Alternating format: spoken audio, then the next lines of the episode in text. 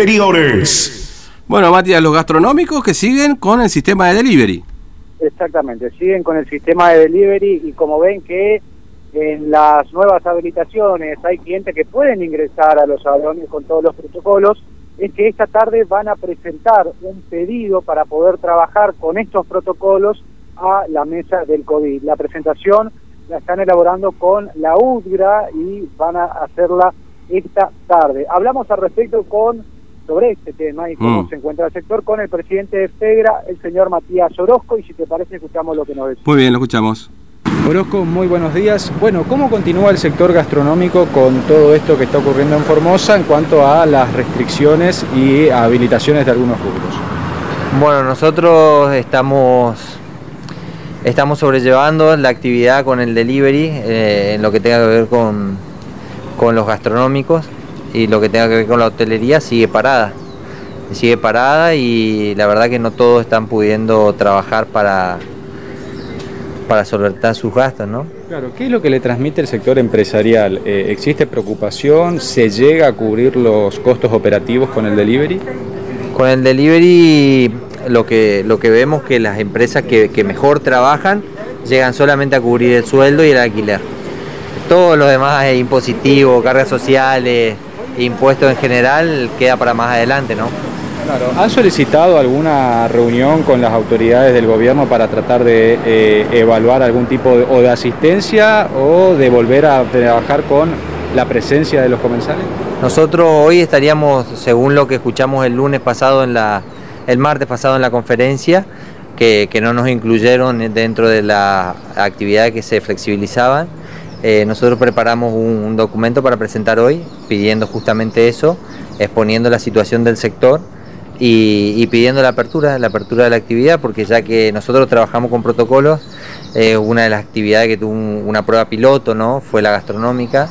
Eh, nosotros creemos que hemos cumplido con esa prueba piloto a la perfección, digamos. Entonces creemos que estamos capacitados para poder trabajar con esta transmisión del virus que hay hoy en la ciudad. Eh, y bueno, esperamos que, que nos atiendan en ese sentido, ¿no? Claro, porque el protocolo eh, no es distinto al que están utilizando ya algunos comercios que han sido habilitados para trabajar y que reciben los clientes dentro de los locales. Y en este caso ustedes los reciben fuera, en la vía pública, ¿no? Claro, la actividad gastronómica al aire libre se ha, se ha ya documentado con la experiencia que tuvimos durante todo el año que es una actividad segura, ¿sí? siempre y cuando cumplimos, cumplamos con los protocolos, los protocolos de distanciamiento social, eh, de uso de barbijos, eh, sanitizante y demás. Entonces, cumpliendo los protocolos, nosotros sabemos a, posteriori ya de que es una actividad segura. Entonces, nosotros tuvimos una prueba piloto durante noviembre y diciembre y, pensamos que, estamos eh, capacitados para poder ejercer la actividad sin ningún problema. Todo lo que nosotros pedimos es que nos dejen trabajar todos los días como todos los comerciantes. Todos los comerciantes hoy están trabajando sin problema todos los días en sus horarios respectivos y demás, pero, pero están todos con, trabajando. Eh, no sé por qué nosotros no podemos trabajar. Claro, la presentación que van a realizar esta tarde la van a presentar junto a la UTRA también o únicamente desde FEGRA. La idea es justamente eh, en conjunto presentar una nota en conjunto para que para que se vea que estamos trabajando mancomunadamente como venimos trabajando desde el comienzo de la pandemia, ¿no? Eh, así que nos estamos poniendo de acuerdo en los puntos a presentar y, y ya creo que ahora antes del mediodía lo presentamos. Conozco la última pregunta que le hago. Eh, ¿Se han dado despidos o suspensiones en el sector gastronómico o en el sector hotelero o en ambos? Mira, eh, el sector gastronómico la está remando de otra forma al hotelero. El hotelero, la verdad, está pasando un momento un poquito más, más duro porque tiene menos armas para luchar eh, y no todos están trabajando con la gente que viene de afuera. Entonces, por ahí despidos no se han dado, pero se se ha, se ha cesado el pago de, de haberes en algunos lugares.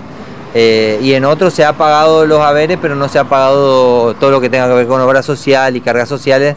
Entonces por eso se le da de baja las obras sociales, el sindicato ya no figura, no figura más en el sindicato como un empleado activo, digamos. Claro, se va, se va, la actividad se va precarizando de a poco, ¿no? Es así, es lo que está pasando. Eh, y en la gastronomía pasa más o menos lo mismo, un poquito menos quizá porque la gastronomía tiene otras armas para poder seguir subsistiendo. Pero también como te decía, se llega al sueldo, se llega al alquiler, pero para las cargas sociales no, para la obra social no, para el seguro de vida no.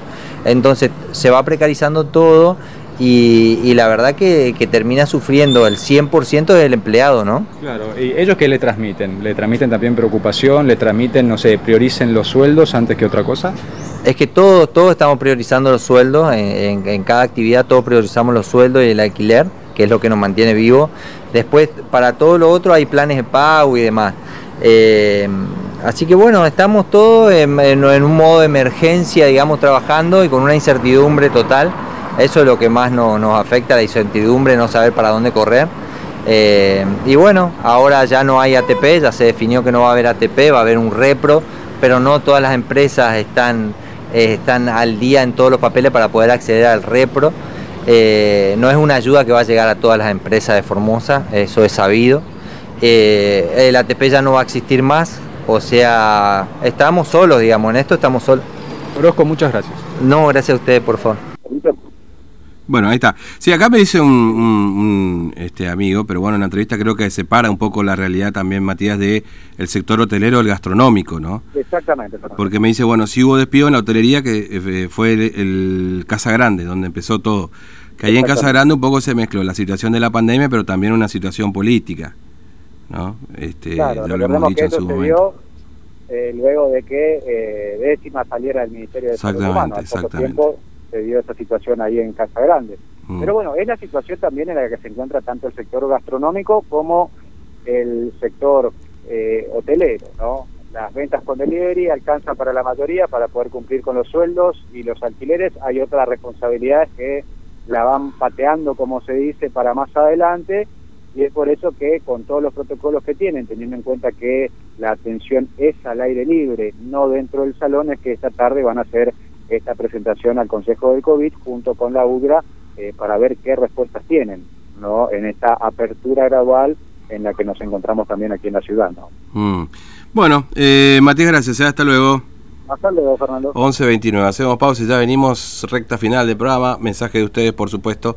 Y vamos a ver si tenemos, porque la mesa del COVID está antes, ¿no es cierto? Que no, no va a aceptar preguntas, pero por ahí para tener un pantallazo, como decimos, de, de la cantidad de casos, ¿no? Bueno, ya estamos.